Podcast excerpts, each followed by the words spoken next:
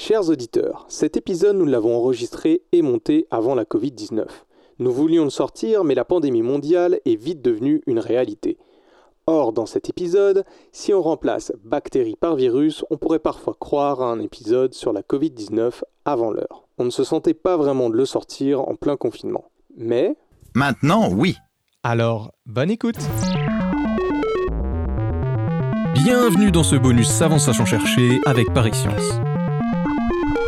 So I hope your podcast has passion. Oh yeah.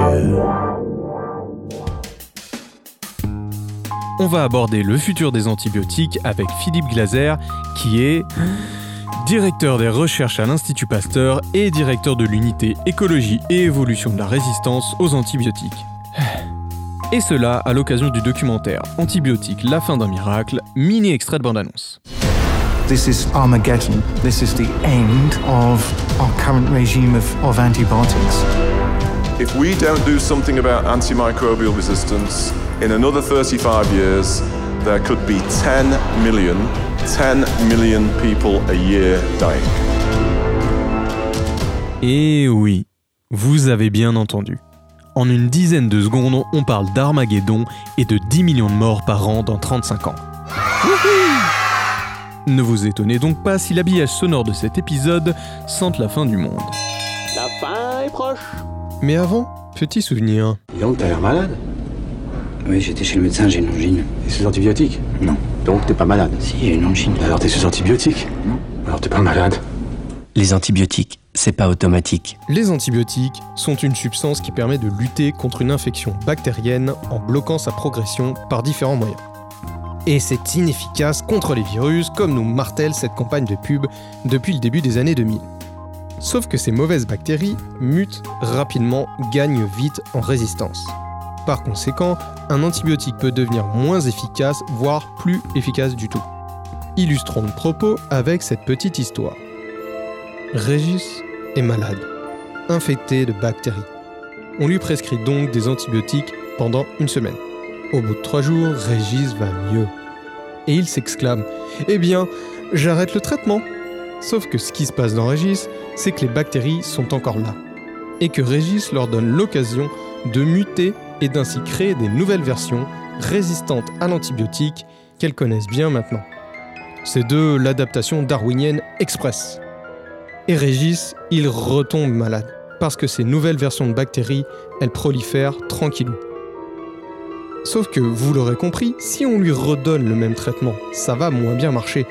Donc, il lui faut un nouveau traitement, un nouvel antibiotique. Et là, on touche à la problématique de notre épisode. Va-t-on arriver à trouver un nouvel antibiotique pour sauver Régis? Et si oui, n'y a-t-il pas un risque qu'un nouveau Régis, à son tour, rende cet antibiotique caduque Morale de l'histoire, Régis est vraiment un... euh, un nul. Vous l'aurez senti, cet exemple tient plus de la fable, mais détourne le mécanisme vertigineux de la multirésistance des antibiotiques. Pour revenir au documentaire, il est aussi pessimiste que sa bande-annonce. On y parle de bactéries résistantes à tout, d'épidémies éminentes, d'antibiotiques rendus inefficaces par l'agriculture. Bref, le tableau est aussi noir qu'un soulage. Mais, spoil alerte, mon invité Philippe Glaser n'est pas aussi alarmiste que le documentaire. Comme dans les épisodes précédents, je suis toujours dans le salon VIP de Paris Science. Et si j'ai l'air plus pressé que d'habitude, c'est que je n'ai eu que 15 minutes avec notre invité. C'est parti. C'est bon. On va parler de, de résistance des bactéries et des microbes au traitement antibiotique. Mais premièrement, est-ce que vous pouvez nous rappeler en deux phrases qu'est-ce que c'est qu'une bactérie? Alors une bactérie, c'est un micro-organisme. Il y en a partout. On en trouve au fond des océans, on en trouve sur notre peau, on en trouve notre tube- dans notre tube digestif. Et elles sont très importantes à la fois pour la vie sur Terre et puis pour notre bonne santé. Et justement, les antibiotiques sont souvent d'ailleurs euh, eux-mêmes des bactéries ou des champignons, c'est bien ça? Donc les antibiotiques sont produits euh, par des bactéries ou par des champignons. Et il peut y avoir des, des antibiotiques qui soient produits par d'autres organismes, mais ceux qu'on utilise sont produits par bactéries et champignons. Ok. Pour parler de la capacité de résistance d'une bactérie, il va falloir parler du facteur R, donc des plasmides, qui permettent à la bactérie de transmettre les gènes de la résistance, enfin les gènes codant la résistance, euh, pas seulement à ses enfants, mais aussi aux bactéries environnantes. Est-ce que vous pouvez nous décrire ce que c'est que ce facteur R? Pour euh, revenir un peu en arrière, il y a deux mécanismes de résistance. Soit une bactérie peut muter et devenir résistante, ça c'est un mécanisme. Un autre mécanisme, c'est d'avoir ce qu'on appelle des gènes de résistance. Ce sont des gènes qui codent pour des fonctions qui vont rendre la bactérie résistante aux antibiotiques. Et par exemple, ça peut être un gène qui va dégrader l'antibiotique et donc le rendre inactif. Et ces gènes peuvent être portés sur ce qu'on appelle des éléments génétiques mobiles. Donc, ce qui veut dire qu'ils sont mobiles, c'est-à-dire qu'ils peuvent passer d'une bactérie à une autre bactérie. Et donc, ces gènes de résistance peuvent être, entre guillemets, repassés d'une bactérie à l'autre. Et en fait, l'autre point qui est encore plus euh, extraordinaire et qui est vraiment un véritable problème, c'est que sur ces, sur ces navettes, sur ces, sur ces plasmides, où il peut y avoir d'autres euh, éléments génétiques mobiles, on peut avoir plusieurs gènes de résistance qui codent pour des résistances à plusieurs antibiotiques. Mmh. Et donc la bactérie qui reçoit ce plasmide bah, va d'un seul coup devenir résistante à plusieurs classes d'antibiotiques. Mmh. Donc ça va très rapidement, c'est pas forcément euh, la bactérie qui va en produire une autre, mais juste en contact, on peut donner euh, d'un coup une transmission de l'information de, résistance assez rapidement. Voilà, on peut avoir 4-5 gènes de résistance qui d'un seul coup sont passés d'une bactérie à une autre bactérie.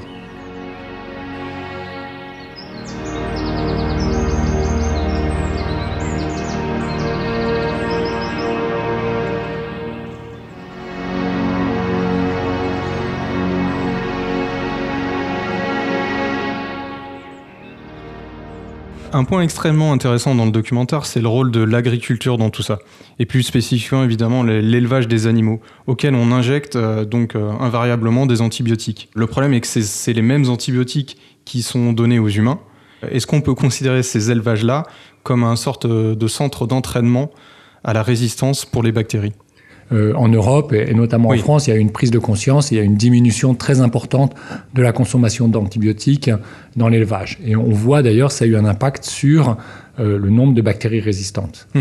Alors en fait, la, la, résistance aux antibiotiques, c'est un processus qui est très compliqué parce que les bactéries deviennent petit à petit multirésistantes aux antibiotiques, c'est-à-dire résistantes à plusieurs antibiotiques. Elles ont la capacité d'échanger des gènes, elles ont la capacité de s'adapter à différents hôtes.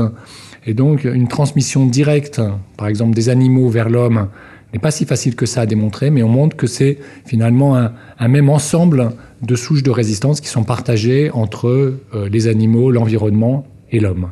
Oui, c'est vrai que dans le documentaire, ce qu'on voit, c'est euh, l'utilisation, effectivement pas en Europe, euh, mais dans des, dans des élevages, je crois que ça passe en Asie, où ils utilisent ce qu'on appelle les antibiotiques de réserve, qui sont donc, euh, si je ne me trompe pas, les antibiotiques qu'on n'utilise que lors d'opérations lourdes pour euh, réellement, voilà, en dernier recours. Et que ça, ça pose problème parce que si on les utilise très peu, c'est pour justement que euh, les bactéries ne, deviennent pas résistantes à, ces antibiotiques. Alors en fait, je pense que c'était c'est la colistine dont il est question. ça. Et alors en fait, c'est ce qui se passe, c'est que c'était un antibiotique qui était considéré comme pas un excellent antibiotique parce que c'est un antibiotique qui est très toxique pour l'homme. Et donc il était très peu utilisé chez l'homme parce qu'on avait d'autres antibiotiques qui étaient euh, utilisables, qui étaient efficaces. Et donc c'est pour cette raison qu'il était, entre guillemets, c'était autorisé de l'utiliser chez l'animal. Mais on se remet à utiliser cet antibiotique chez l'homme parce qu'on a des bactéries qui ne sont sensibles qu'à cet antibiotique-là. Et donc finalement il est redevenu un antibiotique de dernier recours.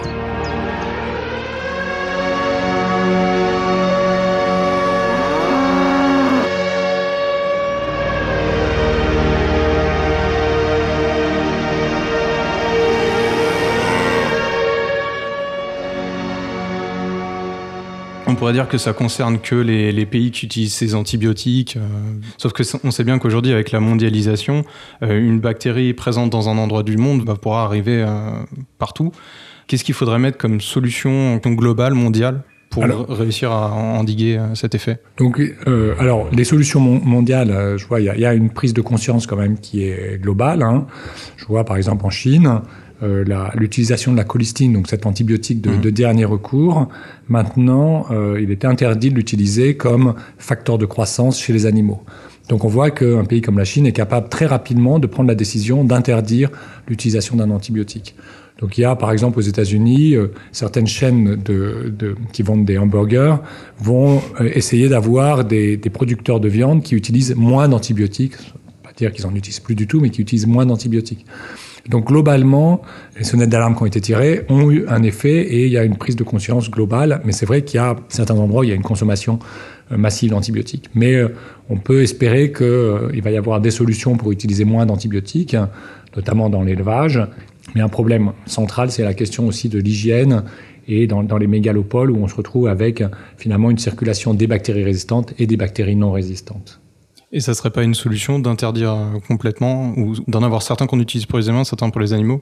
Bah, C'est ce qui se passe en Europe. Hein. Il y a des antibiotiques euh, qui ne sont pas utilisés chez les animaux, euh, notamment lorsqu'il va y avoir des nouveaux antibiotiques. Ces nouveaux antibiotiques ne seront pas utilisables chez les animaux. Mais par contre, on n'a pas la possibilité de contrôler ce qui va se passer dans, dans, le monde entier. Même dans le cadre de la consommation chez l'homme, il y a très peu de contrôles qui sont réalisés euh, dans certains pays. Hmm. Et notamment, il y a des antibiotiques, par exemple, qui en Europe sont utilisés uniquement à l'hôpital, peuvent être quasiment en vente libre euh, dans certains pays, euh, notamment des pays du Sud.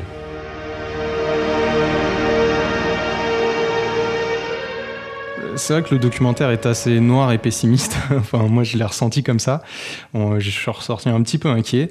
Il commence d'ailleurs avec cette phrase choc tirée d'une session spéciale des Nations Unies où il est dit, je cite, que la survie de l'humanité dépend de notre capacité à relever le défi de la résistance aux antimicrobiens. Rien que ça. Donc, euh, d'après vous, est-ce que c'est exagéré cette déclaration ou c'est la réelle situation? Je pense que la situation est très variable en fonction des pays.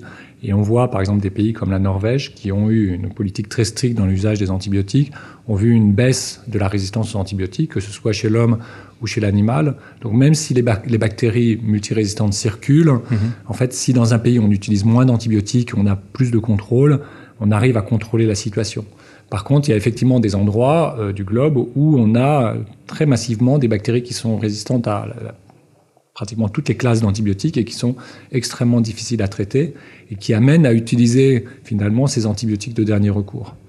Donc en fait, c'est difficile quand on est euh, ici à Paris d'avoir une notion exacte de ce qui va se passer dans des petites villes, dans certaines zones où il y a des niveaux de résistance qui sont extrêmement élevés. Ou au contraire dans des très grandes villes où on a des, masses de population, qui des problèmes d'hygiène qui surconsomment aussi.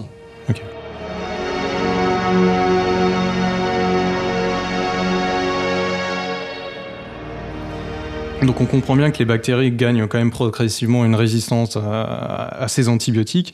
Et donc euh, j'ai l'impression que c'est un peu une bataille à mener en continu pour toujours être en avance sur elles, toujours trouver de nouveaux antibiotiques. Et euh, dans le documentaire, euh, il y a un scientifique qui parle de la matière noire microbienne. Des millions, des, voire même des milliards, je ne sais pas, de types de bactéries et de microbes à découvrir. Est-ce que c'est là que va venir la, solution, d'en trouver des nouveaux? Est-ce que c'est une course contre la montre à chaque fois? Bah, C'est toujours difficile de dire là où on trouvera la solution, mhm. mais effectivement, il y a des, des, bactéries, donc il y a ce qu'on appelle les bactéries non cultivables. Donc c'est des bactéries de l'environnement qu'on ne réussit pas à multiplier au laboratoire. Il y a une très grande diversité. Et donc il y a des équipes de recherche qui vont rechercher dans cette entre guillemets matière noire euh, des, euh, des, des, systèmes de production d'antibiotiques qui pourraient être de nouvelles classes par rapport à ceux qui ont déjà été découverts. Mais on en trouve très peu. Alors après, on peut combiner des méthodes entre guillemets de recherche dans l'environnement de, de, nouveaux antibiotiques, combiner ça à de la chimie pour modifier ces molécules, pour essayer d'avoir des activités qui sont intéressantes, pour lesquelles on a très peu de résistance, pour lesquelles on mmh. a une bonne activité biologique et pour avoir un nouvel antibiotique idéal. En fait, c'est très compliqué. Mais il y a de l'espoir quand même. Je pense qu'il y a de l'espoir. Hein. Il y aura, il y a énormément, il y a beaucoup de programmes de recherche qui sont lancés. Il y a des, programmes, il y a des, limitations en termes de rentabilité économique de développer des antibiotiques, mais il y a beaucoup de laboratoires académiques qui travaillent sur ces questions de, de trouver des nouveaux antibiotiques. Donc, on peut être relativement optimiste.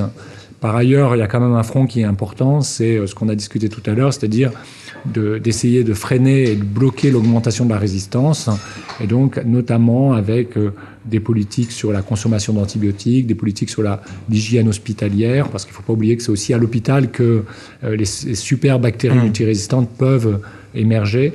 Donc je crois que le, le point, c'est qu'au niveau de au niveau entre guillemets de l'espoir, je pense qu'il y a vraiment une prise de conscience dans ce domaine-là Et ensuite, ce qui est, clair, c'est qu'on peut avoir des découvertes en laboratoire, par exemple dans la façon d'utiliser les antibiotiques, mais pour le faire passer dans la, vie de tous les jours, c'est un, une étape qui est très compliquée aussi.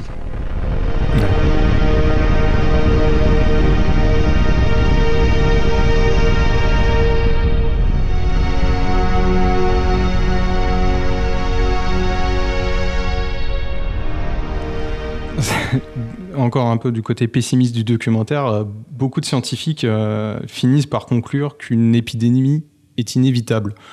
Euh, mais qu'il faut tout faire pour la, la retarder au maximum. Est-ce que vous êtes aussi fataliste qu'eux Euh, Non, moi je ne serais pas aussi fataliste que ça. Je Bah, tant mieux, que tant le, mieux. le- le point, c'est qu'il y y a, par exemple, si on prend les, il y a des bactéries qui sont assez, euh, bien connues du, public, ce sont les, les- le staphylocoque doré. Et donc, il y a les staphylocoques dorés résistants à la méticilline. Et par exemple, c'est des, bactéries qui étaient craintes euh, dans, les hôpitaux et qui provoquaient des maladies qui étaient difficiles à traiter. Et en fait, on observe pour le moment une, certaine diminution de, ces staphylocoques dorés euh, résistants à la méticilline. Par contre, en même temps, on a l'augmentation des, des bactéries comme Escherichia coli ou Klebsiella qui sont multirésistantes. Donc, on a des phénomènes qui sont qu'on a du, du mal parfois à comprendre exactement.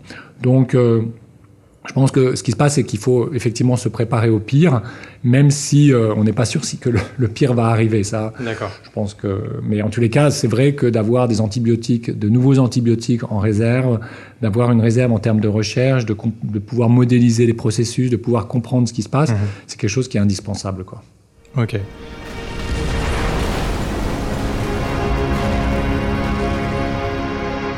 Dernière question. À la fin, l'organisme aux États-Unis, je je sais plus son nom, euh, sur euh, les, bactéries, ont trouvé une bactérie qui était résistante à tout.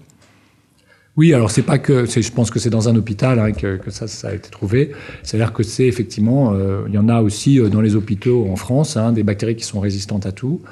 Et euh, je pense que le, point, c'est que ces bactéries-là qui sont résistantes à tout, en fait, elles sont aussi, elles, ont, il y a un coût pour elles d'être résistantes à tout. Et donc, ce qui fait que ces bactéries qui sont résistantes à tout sont souvent présentes chez un patient, mais vont pouvoir provoquer peut-être plusieurs cas localement dans un hôpital, mais on va pas les retrouver qui vont disséminer globalement. Donc elles sont fortes pour résister, mais voilà. pas pour. euh, Mais je- le point, c'est que, en fait, le point qui est aussi important, c'est euh, il y a une nécessité de mieux soigner les bactéries, euh, les infections dues à des bactéries, parce qu'on peut se retrouver parfois à des infections, notamment par exemple ostéo-articulaires, avec des bactéries qui sont théoriquement sensibles aux antibiotiques hein, dans le laboratoire, mais qui sont euh, résistantes au traitement, parce que les antibiotiques, par exemple, ne vont pas les, les atteindre au site de l'infection. Donc je pense que en parallèle à la recherche pour à la fois lutter contre la résistance aux antibiotiques, c'est aussi important d'avoir de nouveaux moyens de lutte contre les infections pour pouvoir mieux soigner. Il y a un autre point aussi qu'on n'a pas abordé, c'est finalement l'impact des antibiotiques sur la flore digestive, sur le- les microbiomes. Mhm. Et donc, il est aussi important de développer des recherches pour avoir des moyens de lutter contre les infections en affectant le moins possible le microbiome. Et le microbiome, c'est à la fois pour notre bonne santé, dans différents, pour différents aspects, Mhm. mais en fait, le microbiome aussi a un effet barrière contre les bac- bactéries pathogènes.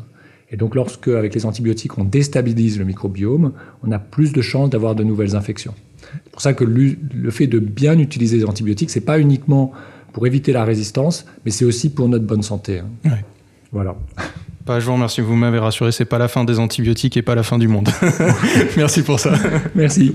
C'est bon, c'est dans les temps. Voilà.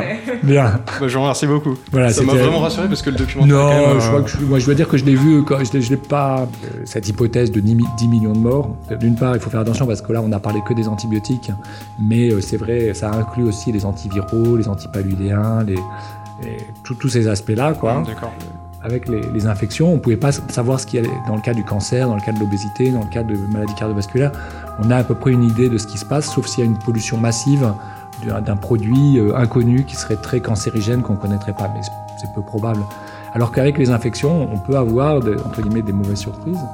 Mais je pense que le point, c'est qu'on voit avec tous les systèmes de surveillance, on peut échapper à des choses, mais quand il y a des cas groupés, euh, très rapidement, ça peut se savoir. Le problème, c'est plutôt quand il y a des, des pays en guerre, des trucs comme ça, où il y a des problèmes d'hygiène, où il y a... Et donc, dans ce cas-là, des, des camps, quand il y a des camps de réfugiés, il peut... S'il y a une bactérie multirésistante qui rentre là-dedans, là, ça peut être une catastrophe. Quoi. Ouais.